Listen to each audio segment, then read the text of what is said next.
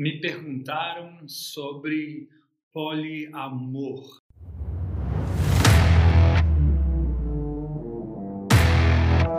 Olá, aqui é Paulo Pimon e esse é o meu podcast diário.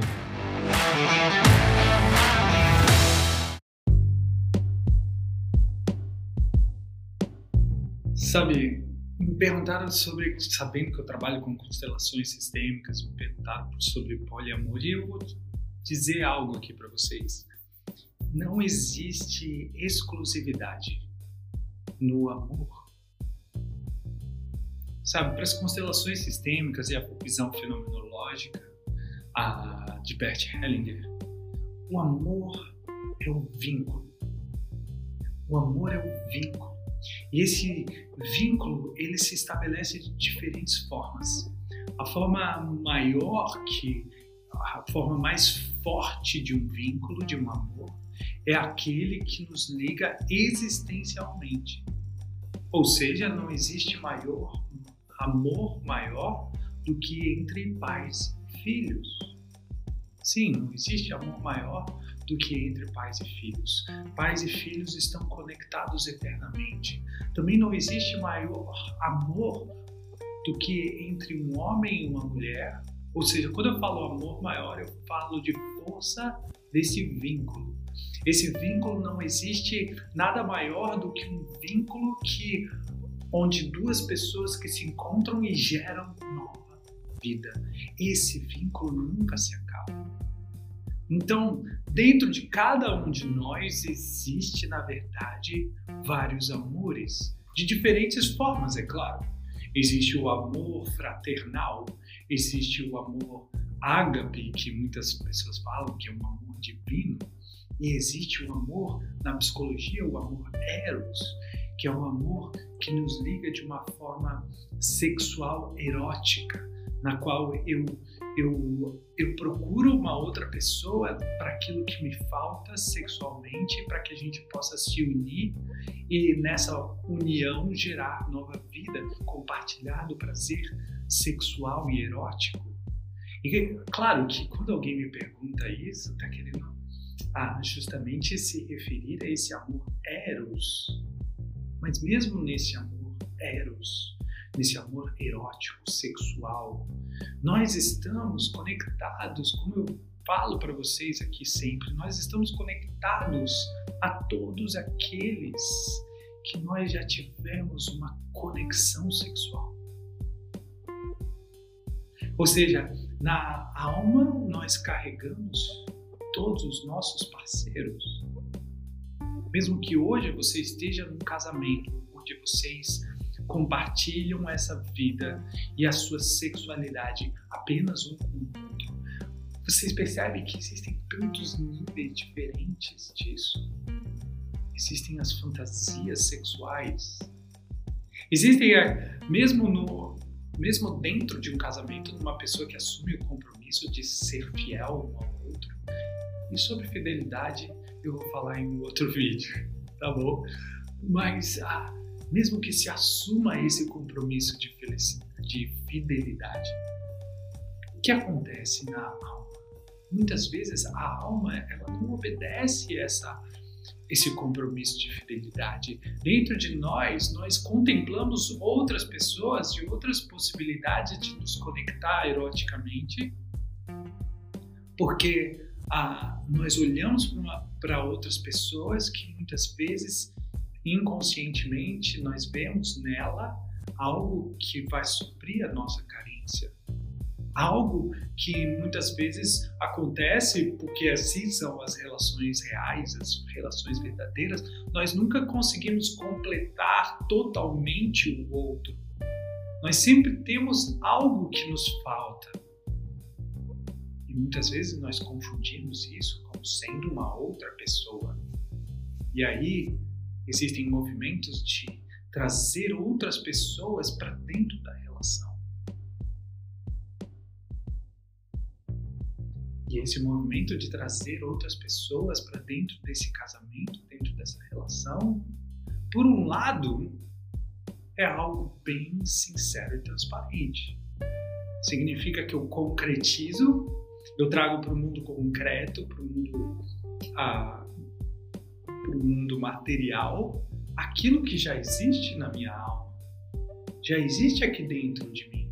Eu já fantasio. Quem é que não? Quem é que é totalmente fiel nas suas fantasias, no seu interior, no seu coração? Ah, esse tipo de fidelidade não existe simplesmente. Simplesmente não existe. Eu lembro de uma, uma palavra de Jesus escrita num dos evangelhos, que Jesus diz assim: quando ainda olhares para a mulher do seu vizinho, algo assim, não lembro exatamente, mas você olhar para a mulher do seu vizinho de forma a desejá-la, você já adulterou com ela, disse Jesus. E o que, que Jesus está falando aqui? Em outras palavras, ele está dizendo: não existe fidelidade. claro, eu estou aqui numa interpretação, né? Eu não sei como eu seria arrogante o suficiente para dizer isso que Jesus quis dizer. Não, não tenho essa arrogância toda. Mas é uma das interpretações aqui. Sabe, eu sou homem, eu sou casado com uma mulher e, e eu, como psicólogo, eu atendo e eu conheço profundamente homens e mulheres que passam às vezes anos comigo, compartilhando das suas dores, das suas fantasias, dos seus desejos. E eu vejo esse tipo de exclusividade não existe.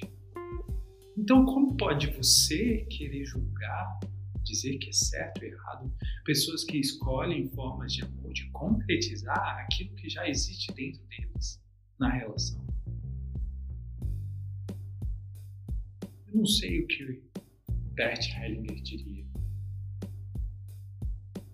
Sei que é muito hipócrita a gente querer julgar outras formas de amor, outras formas de relacionamento que inclui de uma forma transparente isso. Só que, claro, na nossa sociedade e os dogmas nos impedem disso, dessa sinceridade, dessa honestidade a respeito do amor e as suas diferentes formas.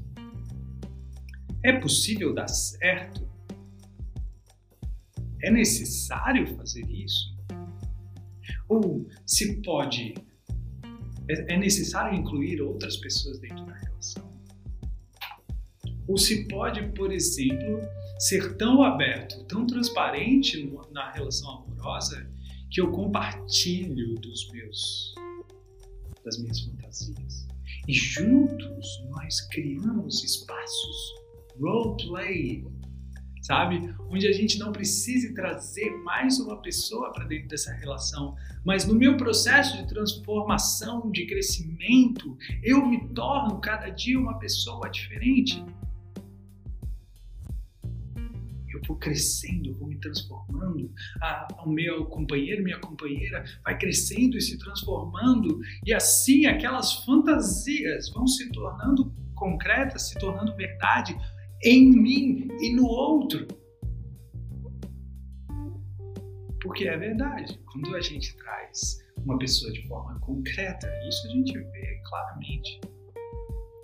Não se esbarra apenas nos dogmas e nas nas questões religiosas ou morais envolvidas. Não é só essa a, a, a, não é só essa barreira que é uma barreira muito grande, mas também quando nós tentamos incluir três ou quatro pessoas numa relação amorosa, se torna extremamente complexo. Cada um traz as suas dúvidas, os seus receios, os seus medos, as suas angústias, as suas carências e as suas projeções. Sim, Vejam, eu estou falando aqui de uma forma completamente desprovida de moral religiosa. Eu te peço que ouça dessa forma também. Eu não estou aqui para dizer o que é certo e o que é errado. Me perguntaram sobre isso e a postura da constelação é não dogmatizar nada. Justamente ao contrário.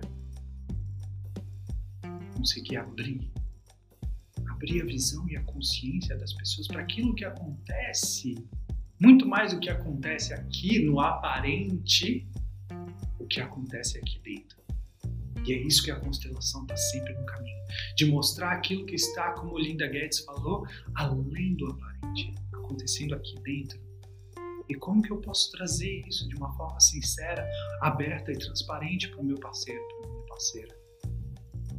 Será que a sua relação tem essa E será que você está num caminho de crescimento e transformação ao ponto de se apresentar sempre uma pessoa diferente? Hã? ter um parceiro também nesse caminho. E aí, é claro, nesse caminho não é necessário a integrar outras pessoas para dentro dessa relação. Tá bom? Eu espero ter acrescentado a vocês nessa pequena reflexão aqui. E eu vejo vocês em breve.